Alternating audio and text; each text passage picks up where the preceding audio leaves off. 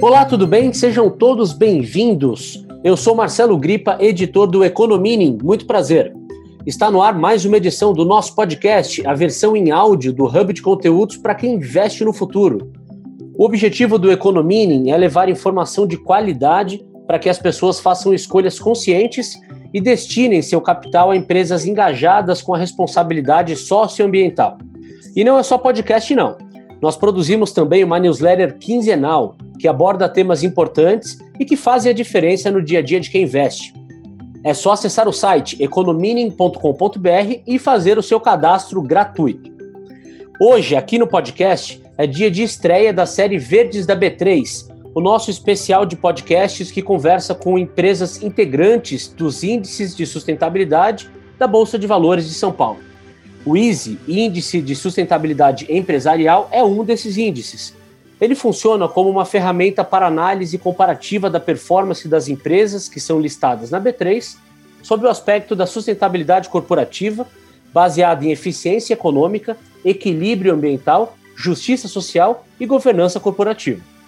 Para isso, temos um convidado que representa uma dessas empresas. É o Edmar Lopes, CFO da Movida. Oi, Edmar, muito obrigado por ter aceitado o nosso convite. Olá, Marcelo. Olá a todo mundo. É, mais uma vez, obrigado pelo convite e estamos aqui à disposição. Nós que agradecemos, Edmar.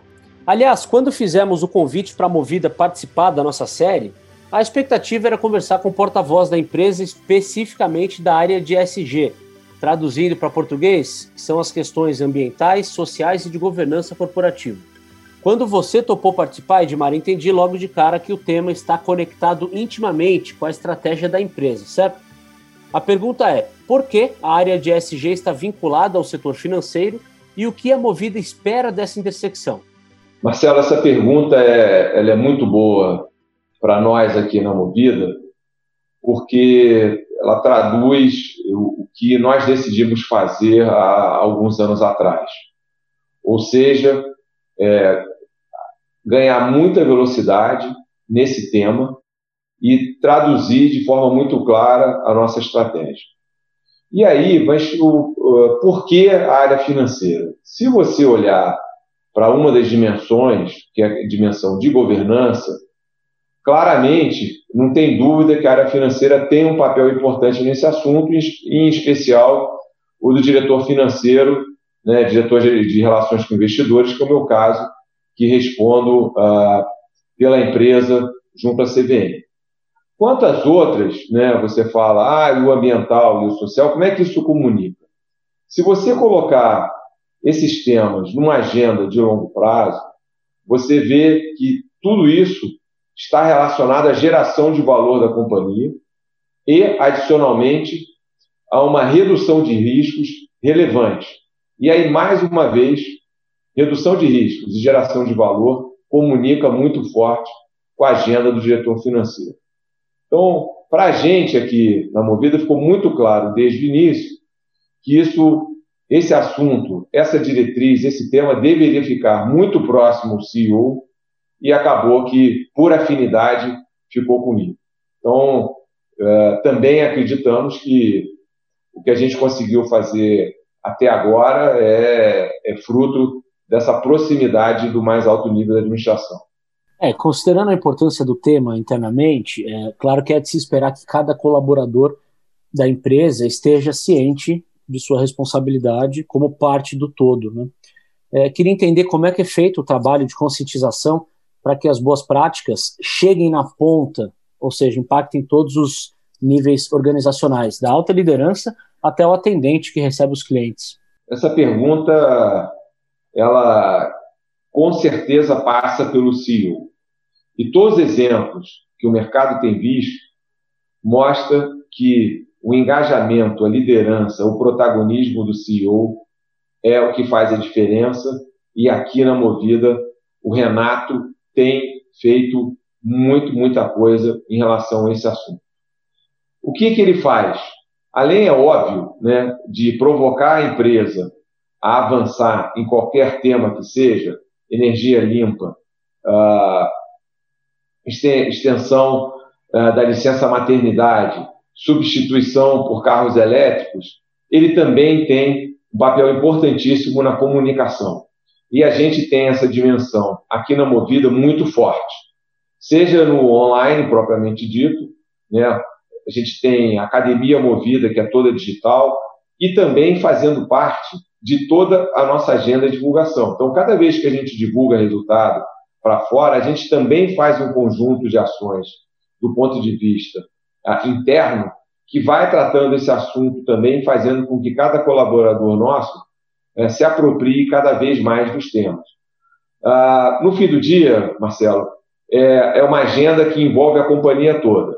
Uma outra coisa que ajudou muito a fazer permear tudo isso pela companhia foi o estabelecimento de metas para os executivos ligadas ao, eh, ao ESG. Isso funciona muito bem, enfim, tem aparecido mais recentemente, mas nós já fazemos isso aqui na Movida, já estamos indo para o terceiro ano com, uh, com que metas corporativas de ESG cheguem ao nível operacional, como, por exemplo, o que eu citei há pouco de energia limpa.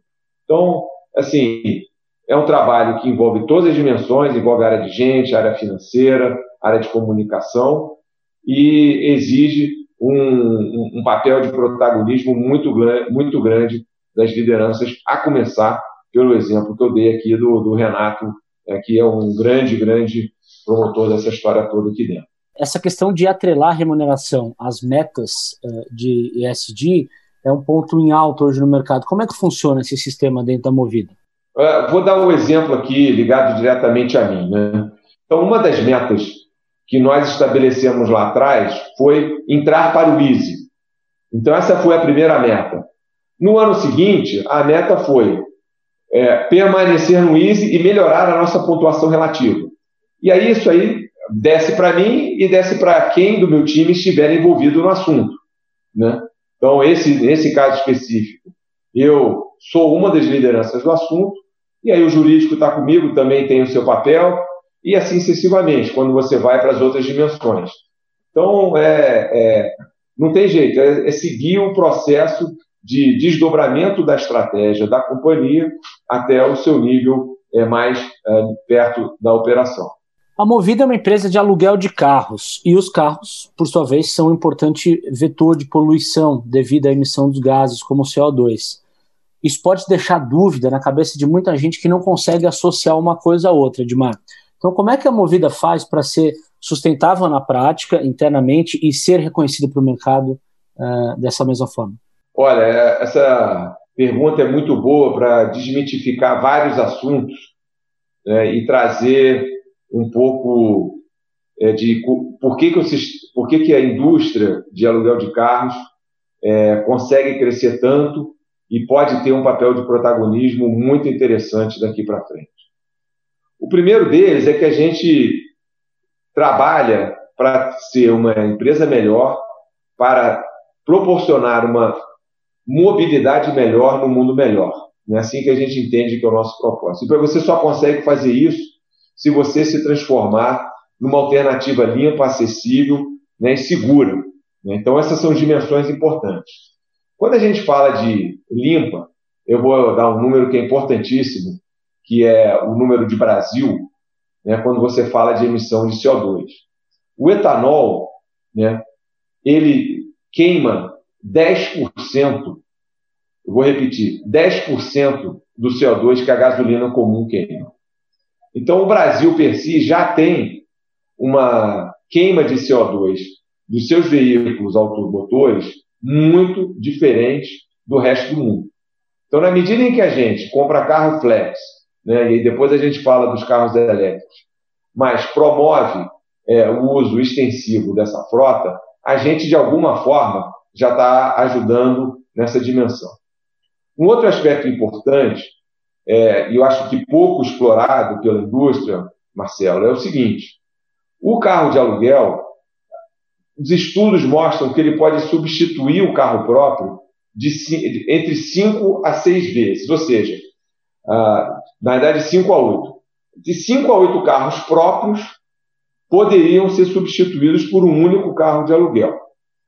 O combustível queimado ele seria exatamente o mesmo, Entretanto, na cadeia anterior, que é da produção do carro, você teria 20%, no caso de 5, 20% da produção de automóvel. Então muda completamente também, de novo, como é que você tem queima de CO2 ao longo da cadeia produtiva do veículo, é, do veículo nesse caso do nosso veículo leve. Então, é, dito isso, como é que a gente vê o nosso papel? De novo, nós temos que estimular o uso máximo do etanol. Nós temos que uh, olhar, estar junto das montadoras para a introdução do carro híbrido e do carro elétrico. E, adicionalmente, né, nós nos comprometemos é, publicamente com carbono neutro em 30, carbono, zero, é, carbono positivo em 40, e agora, recentemente, nós emitimos um bônus no mercado internacional, onde a gente diz, né, se comprometeu a reduzir as nossas emissões em 10 anos em 30%.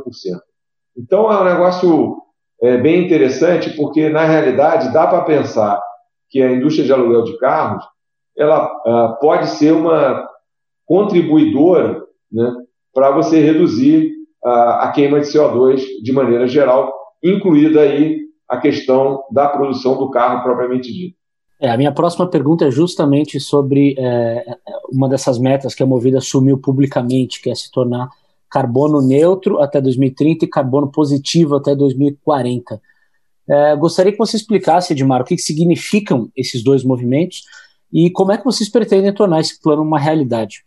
Ótimo. Primeiro, Marcelo, a gente é, fez aqui na Movida um negócio interessante, tá? E aí é, eu acredito que é fruto da liderança do Renato do, e do nosso Comitê de Sustentabilidade Corporativa. A gente ousou, tá?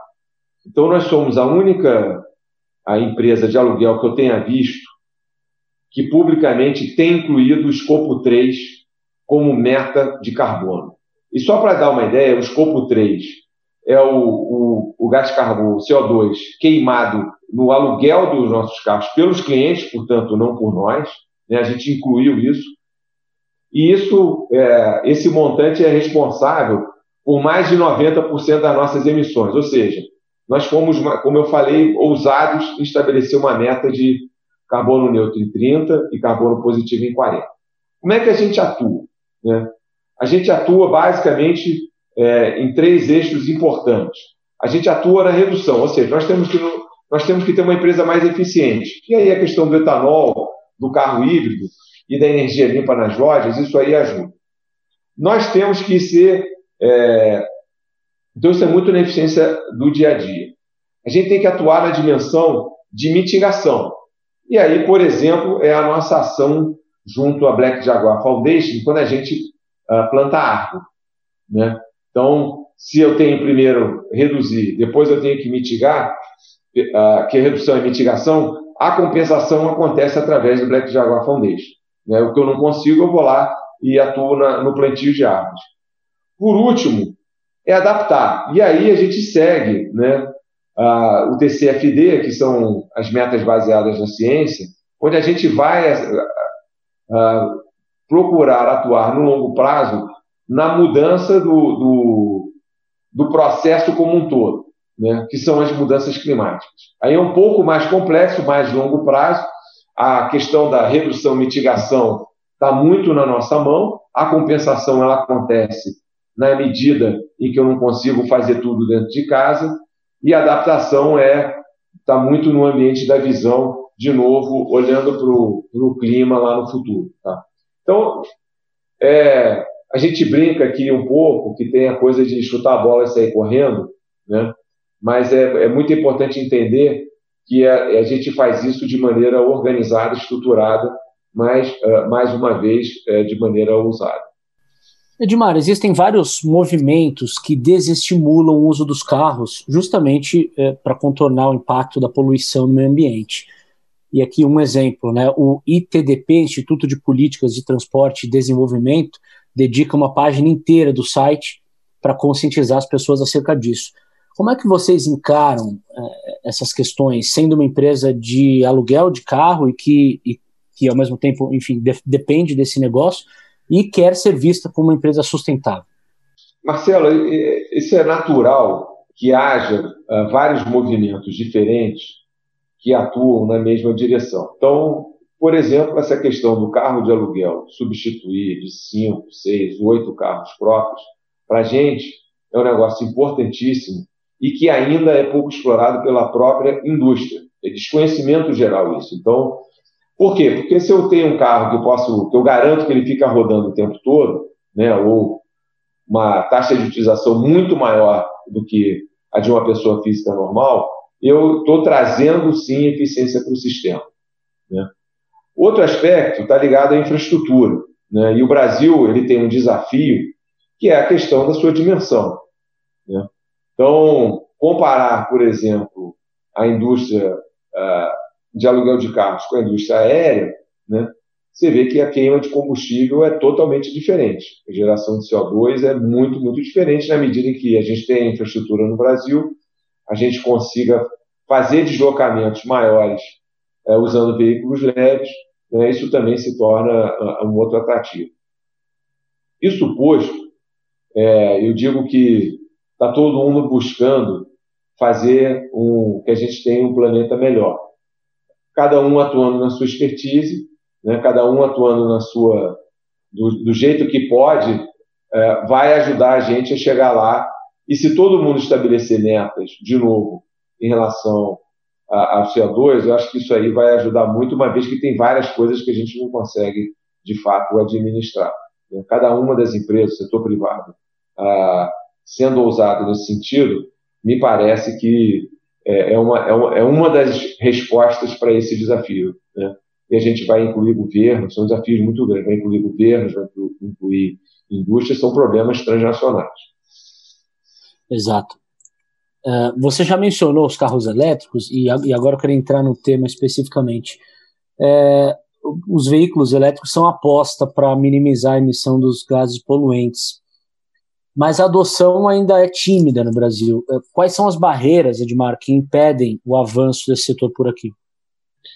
Marcelo, é, primeiro eu penso que a base de comparação ela não é exatamente a mesma como, por exemplo, essa questão do etanol. Né? Se você olhar para a Europa, a Europa ela tem muitos e muitos veículos a diesel que são ainda mais poluidores que a gasolina comum. Então é outro problema. Né? Adicionalmente, você tem a própria matriz energética é, do Brasil, que é uma matriz limpa quando comparada a várias outras. Exemplo, de novo, a Europa. Dito isso, né, a gente precisa no Brasil que haja a, a mudança do seu parque, né, seu parque industrial, para produzir primeiro carros híbridos, que é uma aposta que a gente tem, para depois mudar para o elétrico. E aí a gente tem, porque nós não temos condições econômicas, né, é, não se paga, como se diz no jargão, é, alugar carro elétrico importado hoje no Brasil. É, ainda é um negócio distante do ponto de vista econômico. Né? Eu acredito que vai acontecer, mas isso será no longo prazo. Entendo que os híbridos virão antes. Acho que os híbridos no Brasil, em função do que eu acabei, do que eu falei há pouco sobre o, a quantidade de queima de CO2 do etanol, muda totalmente a figura. Né? E a gente tem vários reportes que os carros híbridos aqui já no, em, nas cidades estão queimando um litro de etanol para 20 quilômetros.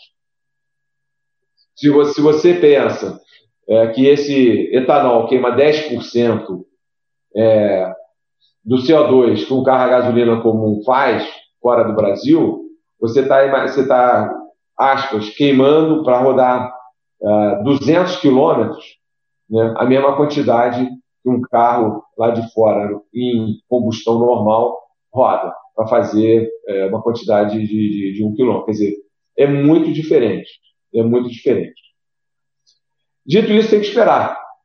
E aí a, vai depender da produção das montadoras no Brasil. Eu acho que aí é, é, é, uma outra conversa, né, uma conversa mais ampla sobre o futuro da, da um, da indústria automobilística no Brasil e dois, é, de como é que ela vai tratar a substituição dos motores a combustão. É, eu, eu, pessoalmente, acho que primeiro vem a questão do híbrido, ganhando espaço no Brasil de novo, em função da matriz de energia que a gente tem. Mas é, é uma questão de. complexa. Você pega lá na Europa, por exemplo, né, onde tem já há várias é, questões de restrição, né, você tem lugares como a França que tem 80% de energia nuclear. Há 30 anos atrás era um pecado falar em energia nuclear, hoje já se aceita, porque a alternativa de queimar carvão né, não parece a mais adequada. Então, isso aí tudo tem que ser visto num contexto, de novo, bem amplo, né, que é, é, eu acho que não é simples. Pega a própria China. A China é onde hoje tem mais carro elétrico no mundo disparado. Né? A China tem uma matriz energética poluidora. Então, no final das contas, você está queimando carvão, né? você está queimando carvão, repito, para rodar com carro elétrico. Eu não sei, não saberia dizer o que é mais eficiente. Né? Você é pegar o carro e deixar rodar com, com me parece que não, mas com combustível fóssil sozinho. Então, é, é ter que ver essas equações todas. E elas variam de novo de acordo com, com o país.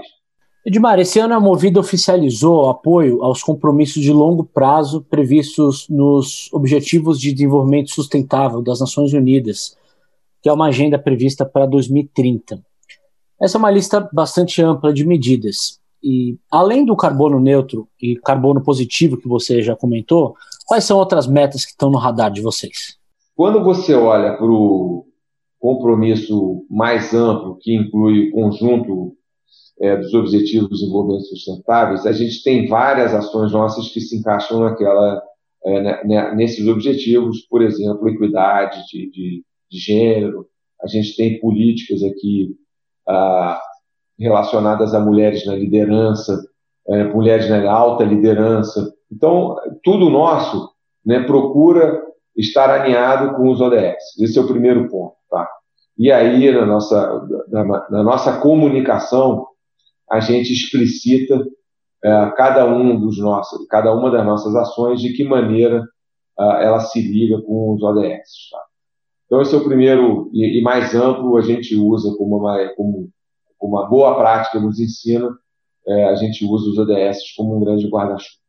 Com relação ao que você mencionou, né, de carbono neutro, é, eu adicionaria né, a questão é, dos, dos, é, compromissos assumidos agora na emissão desse bond, né, desse bond sustentável que a gente emitiu agora em janeiro. Então, a gente tem um compromisso de reduzir em 30%, portanto, em 15% em cinco anos, né, as nossas emissões, a intensidade das nossas emissões. E não importa como, né, a gente tem que fazer.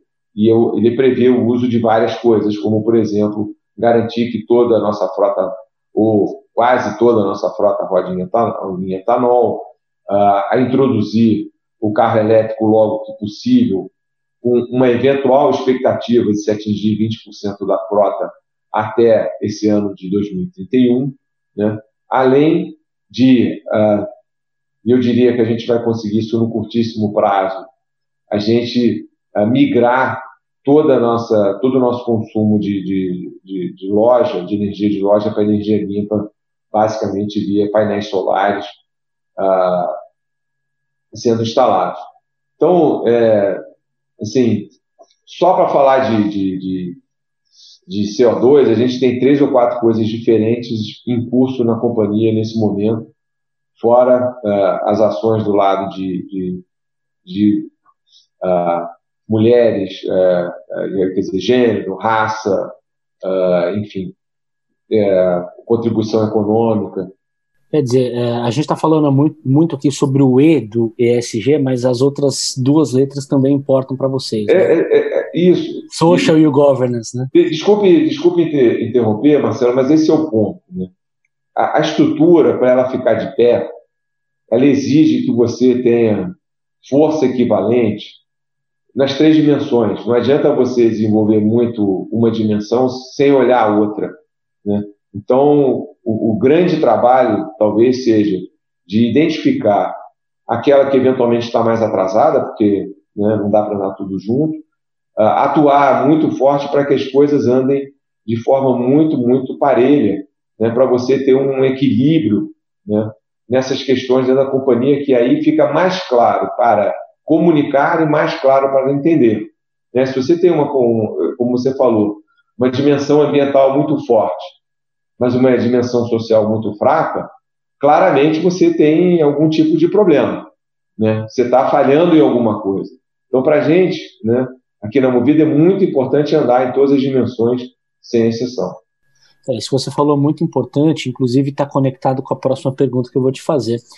É, eu gostaria que você desse dicas para outros CFOs e até CEOs que enxergam os benefícios de tornar as empresas mais sustentáveis, obviamente, mas ainda não conseguem colocar o plano em prática, não sabem muito bem por onde começar. Qual é o caminho que você sugere para esses gestores, Edmar? Marcelo, é, eu, eu, sempre coloco na dimensão do que, que a gente aprendeu aqui na Movida, né? E a gente olha muito é, para os outros, porque tem muita coisa boa sendo feita por aí, né? Então, é, sem medo de ser repetitivo, é, eu diria que o, o, papel do CEO é fundamental e ele precisa acreditar com a alma dele. Né? Não pode ser só do corpo para fora, tem que vir de dentro. E esse é o nosso caso aqui na Movida. Né? Isso ajuda muito. Depois, é, o CEO é parte da outra administração. A gente precisa que o, o conselho né, esteja imbuído desse espírito, que é o nosso caso. É, é preciso que você tenha uma governança que ajude. Então, a gente tem um comitê de sustentabilidade. E com isso, você consegue trazer é, muita robustez à questão estratégica. Né? Porque sem isso, nada fica de pé. Dito isso, né, ah, se a companhia né, entender claramente que fazer uma companhia melhor é, é uma você traz é, mais resultado sobre todos os aspectos, né, resultado econômico, resultado social, resultado ambiental, no médio e longo prazo, é, isso claramente vai é, trazer toda, vamos chamar assim, alta administração, todo o primeiro nível executivo, e aí fica mais fácil, né, a cada camada você ir uh, permeando isso que é um valor, né? Não é uma meta. A gente coloca, a gente falou aqui de meta, mas uh, o ESG tem que ser um valor para a companhia, tem que ser um padrão de comportamento. Né? Eu, a gente aqui né, se exige ainda mais depois que né, tivemos a certificação como corporação B, que entramos no ISO, a gente entende que o espaço uh, para errar diminuiu muito. E, portanto, você melhora o desempenho da companhia como um todo. Então, melhorar o desempenho da companhia como um todo, você gera valor, e no caso de uma empresa listada, isso acaba aparecendo, se reflete na valorização das ações. É que às vezes não é imediato, mas a gente não está aqui para o curto prazo. A gente tem clareza que é uma, é uma trajetória um pouco mais longa, mas como você mesmo falou é, no início da nossa conversa, os investidores viraram muito rápido né, para esse modo né, e entenderam que uma empresa que tem essa preocupação ela é uma vencedora no longo prazo. E aí é, transforma um investimento, numa, transforma esse investimento numa tese mais atrativa. Muito interessante. Já que você mencionou os investidores, Edmar, e, e, e a Bolsa de Valores viu um boom de novas pessoas, novos entrantes é, principalmente desde o ano passado para cá, quais são as dicas que você dá para que essas pessoas consigam identificar uma empresa que efetivamente tem o, o ESG como valor e não apenas como meta, e também para que essas pessoas consigam distinguir, olha, essa empresa é, é, ela tem um discurso maior do que os seus próprios atos. É, Dá para dá o investidor tá. ter esse tipo de, tá. de análise? Primeiro, primeiro o, o, investidor, ele, as empresas que uh, querem ser transparentes, elas são transparentes na prática. Então tem que entrar no site da companhia, normalmente no site de relações com investidores, e ver tudo que a companhia publica sobre si mesma. Então parte desde os press releases nas divulgações trimestrais e anual, né? parte é, também para o formulário de referência, que hoje é um documento, eu diria, bastante completo sobre a companhia, e aí você vê ali tudo que ela faz. E, adicionalmente, na dimensão ASG, você tem o chamado relato integrado, né, onde a companhia também, mais uma vez, mostra tudo aquilo que faz sobre essa dimensão. Né, e quais são as métricas, se o relatório é auditado ou não é, uh, qual é o, o, a sua ambição e quais são uh, as suas queimas de CO2. Então, tem que olhar o conjunto da obra ao mesmo tempo em que você acompanha publicamente tudo que a companhia faz, porque ela pode dizer alguma coisa e, e fazer outra, como você bem diz. Né? A gente percebe muito claramente que a experiência como cliente, né, no nosso caso, nós somos um varejo, é sempre importante né, para qualquer um avaliar o que, que, a companhia faz, seja do lado bom ou do lado ruim. Né? Na maioria das vezes é do lado bom. Né? E aí você entende como a companhia funciona, né? se ela está de fato compromissada com aquilo que ela comunica. Né? No caso certo ou no caso errado. A gente é, muitas vezes brinca que assim, você conhece a companhia quando a coisa não começa certo. Né? Qual é a capacidade dela de responder diante de um problema. Né? Então, é, não, tem, não tem fórmula mágica, não tem nada secreto, tá, Marcelo? É estudar, é olhar o que a companhia faz, é, é checar o que os analistas, uh, os relatórios, a informação pública consegue digerir e fazendo o seu próprio juízo. Né? Não tem dúvida que isso talvez seja o mais importante. Né? Até para, para as convicções pessoais. Né? né? Por exemplo, né, nada contra, mas fabricante de arma tem gente que não, que não investiria em tempo algum. Né? Ou fabricante de cigarro, como ainda existem alguns listados, não mais no Brasil, mas fora do Brasil. Então, além disso tudo, ainda tem o foro íntimo, né, a decisão pessoal de cada um de, de fazer ou não investimento. Né? Eu, por exemplo, trabalhei em companhia aérea, eu invisto em companhia aérea. Eu entendo que é uma, é uma necessidade, mesmo sabendo que ela é, né, ela gera, ela queima bastante CO2. Mas não, mas não tem jeito, nós precisamos de avião rodando por aí, ou voando por aí. Então é um pouco dessa, desse, dessa dimensão que é importante cada um trazer para olhar. Né? É, mas, de qualquer maneira, é, é muito trabalho, muita diligência e acompanhamento. Aí estão as dicas preciosas, tanto para empresas interessadas em ser mais responsáveis nas questões sociais, ambientais, de governança, quanto para os investidores. Edmar, agradeço muito a sua participação aqui no podcast do Economining, pelas informações, pelas explicações e muito obrigado por trazer contexto para a nossa conversa. Marcelo, obrigado mais uma vez pelo convite e sempre à disposição. Pessoal, um abraço forte. Lembrando que o Economining tem uma newsletter quinzenal, sempre com análises reflexivas sobre tudo que ronda o universo da economia responsável. Então, não deixe de conferir. Acesse economining.com.br e faça seu cadastro gratuito. E também vale nos seguir nas redes sociais. Estamos no LinkedIn, no Instagram e no Twitter como Economining. Ficamos por aqui com mais esta edição da série Verdes da B3. Daqui a 15 dias estaremos de volta com mais um bate-papo de alta qualidade, sempre sobre economia de impacto e investimentos responsáveis. Muito obrigado pela sua companhia e até a próxima.